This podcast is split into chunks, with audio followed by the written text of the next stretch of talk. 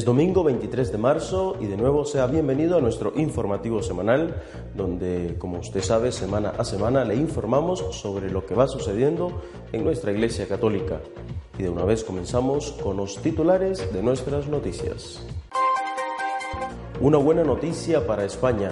Posiblemente el Papa Francisco visite España en el 2015 con motivo del quinto centenario del nacimiento de Santa Teresa de Jesús. Una importante asociación de monjas norteamericanas ha decidido apoyar al presidente Obama en su plan de imponer a las empresas subvencionar abortivos y anticonceptivos. Asesinados como animales.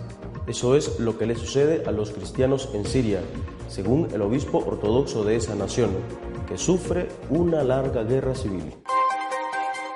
La situación de los católicos en la Crimea que ha sido anexionada por Rusia, se ha vuelto muy difícil. Los católicos están siendo obligados a abandonar la región. Los obispos australianos van a restaurar la obligación de no comer carne durante todos los viernes del año y no solamente en cuaresma. El Papa Francisco visitará España el próximo año con motivo del quinto centenario del nacimiento de Santa Teresa de Jesús es una gran noticia para todos los españoles y para los devotos de la Santa Abulense. Según informa el diario español La Razón, el Papa Francisco visitará España en el año 2015, con motivo de la celebración del quinto centenario del nacimiento de Santa Teresa de Jesús, doctora de la Iglesia. La razón asegura que tanto el episcopado como las altas instituciones del Estado están en contacto con la Santa Sede para concretar la fecha y hacer público el programa de actos. Por otro lado, el recién elegido presidente de la Conferencia Episcopal Española, Monseñor Ricardo Blasquez, en alusión a la posible secesión de Cataluña, el prelado ha pedido que reine la sensatez. ¿Cómo vamos a romper nuestra convivencia de siglos fundamentalmente buena? Se ha preguntado. Sin pronunciarse directamente sobre el referéndum, sí ha subrayado que los españoles nos hemos dado una forma de convivencia en alusión a la Constitución y hemos de respetarla. El arzobispo de Valladolid ha reiterado su posición contraria al aborto y ha abogado por la protección de la vida como ha defendido se hace desde otras confesiones. También se ha pronunciado sobre el terrorismo de ETA, recordando su experiencia como obispo de Bilbao. Contundente, Monseñor Blasquez ha dicho que ETA tiene que desaparecer y entregar totalmente las armas. Estas son, ha dicho, sus dos peticiones a la banda para cerrar este capítulo tan doloroso de nuestra historia. A uno se le encoge el corazón recordando a las víctimas de la banda. Ha dicho antes de apuntar que él quiere profundamente al pueblo vasco.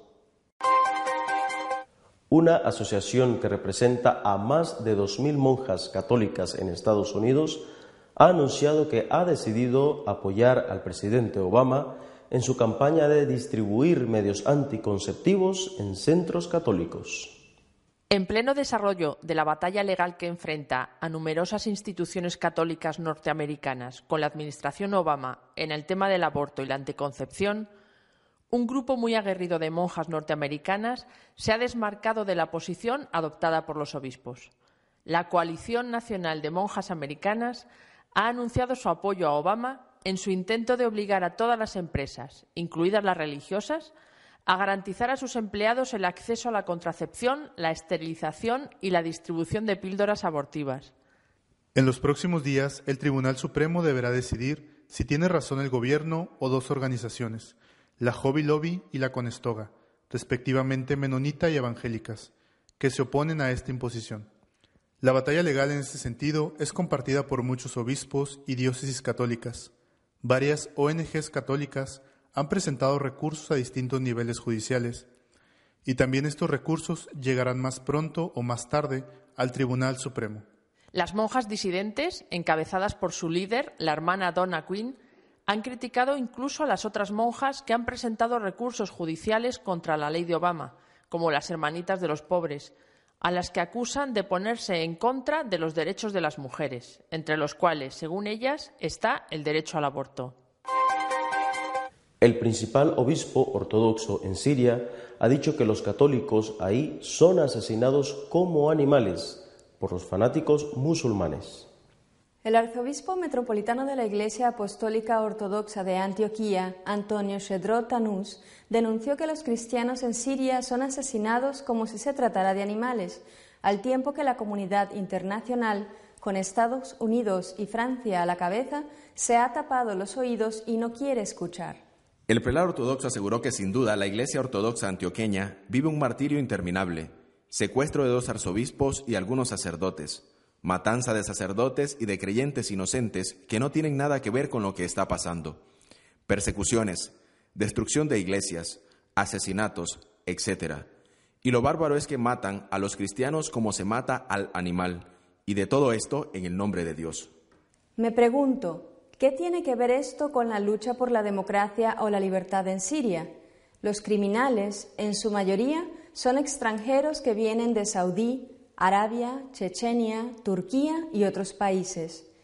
El arzobispo advirtió además que el motivo del levantamiento de algunos grupos en Siria no es en contra del gobierno o a favor de la democracia. Según el prelado ortodoxo, existe un plan norteamericano y de la Unión Europea para evacuar todo el Oriente Medio de los cristianos.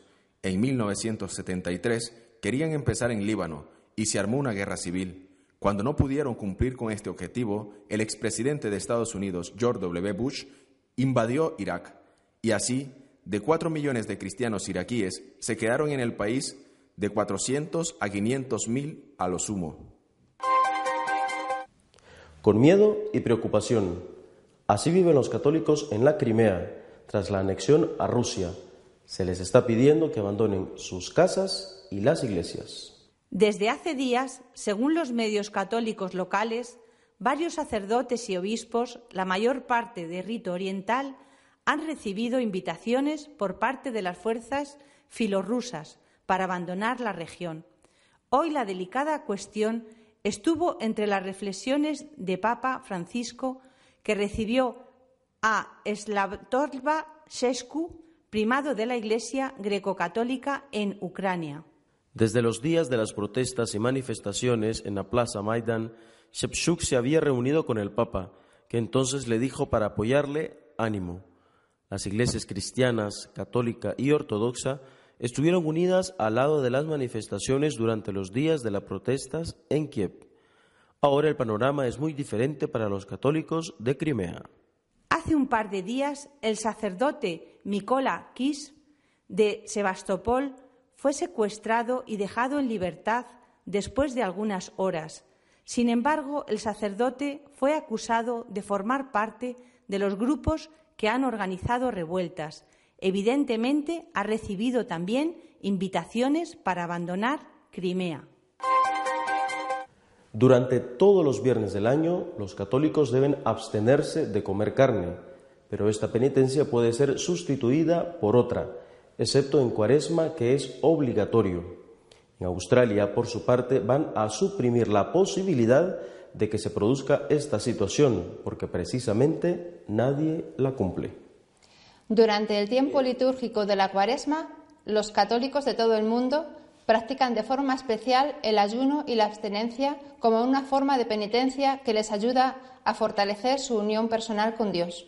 Para recuperar este significado especial del día viernes y como una manifestación de la fe que puede aportar a la nueva evangelización, varios obispos de Australia han propuesto volver a la práctica de la abstinencia de carne durante todos los viernes del año. No es que dicha práctica hubiera sido abolida en Australia, sino que, como en otros muchos países, la Conferencia de Obispos aplicó la potestad que le otorga el derecho canónico para definir la forma como ésta se reglamenta.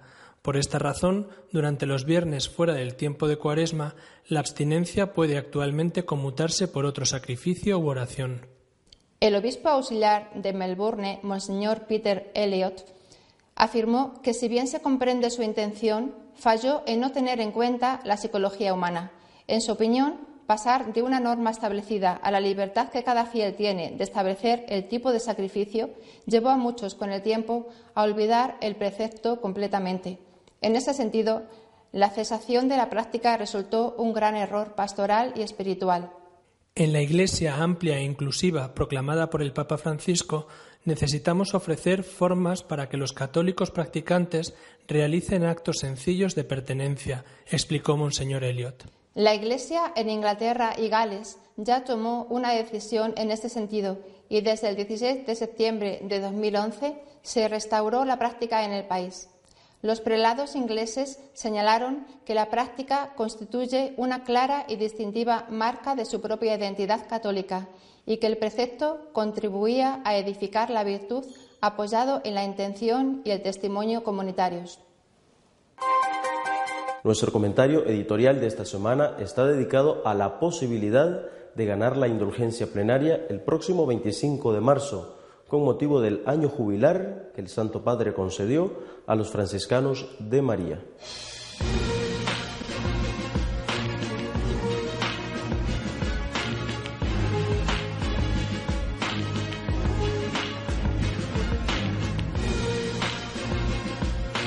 Hace unos meses el Papa Francisco nos concedió a los franciscanos de María un gran regalo, la celebración de un año jubilar con motivo del 25 aniversario de nuestra fundación.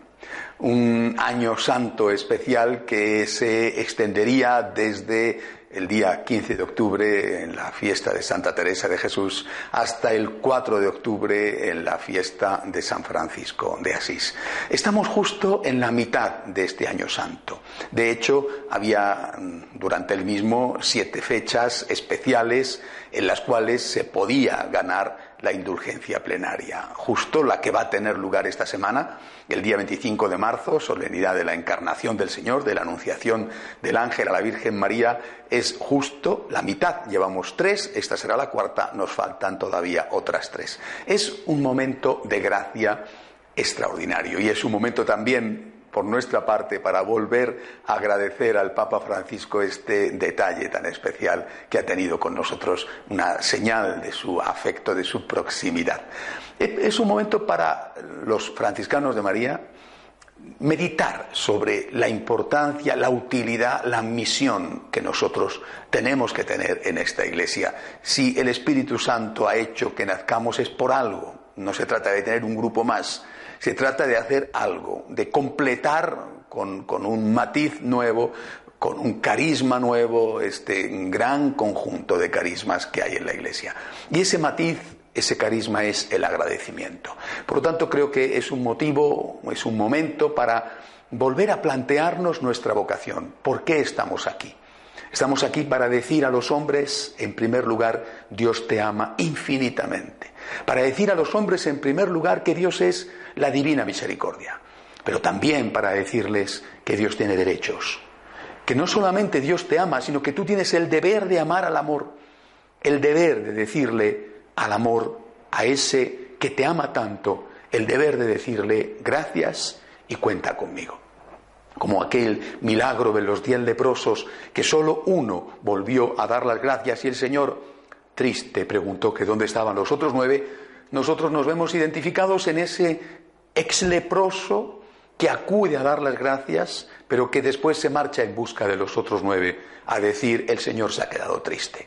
Fíjate lo que ha hecho por ti, qué has hecho tú por él. Anda, vamos juntos que todavía le vamos a pillar por el camino antes de que se aleje del pueblo. Vamos juntos corriendo detrás de él para decirle gracias, para decirle te quiero, para decirle puedes contar conmigo. Eh, además, en, esta fiesta del 25 de marzo recordamos la fecha exacta de la aprobación por el Papa Benedicto, la aprobación pontificia por el Papa Benedicto de nuestra familia, los franciscanos de María, y recordamos naturalmente el sí de María. Nosotros queremos decirle a Jesús, con nuestras imperfecciones, pero también enamorados, queremos decirle sí. Sí como San Francisco, sí como María. Siempre recuerdo el final de un soneto de Quevedo, uno de los grandes poetas españoles, que termina diciendo, polvo soy, pero polvo enamorado. Nosotros no sabemos muy poca cosa, somos conscientes de que somos muy poca cosa, somos conscientes de que tenemos límites, defectos, pero estamos enamorados, estamos enamorados del amor que nos ha amado sin merecerlo y queremos gritar a todos, como San Francisco, el amor no es amado, para añadir, vamos juntos a amar al amor como María.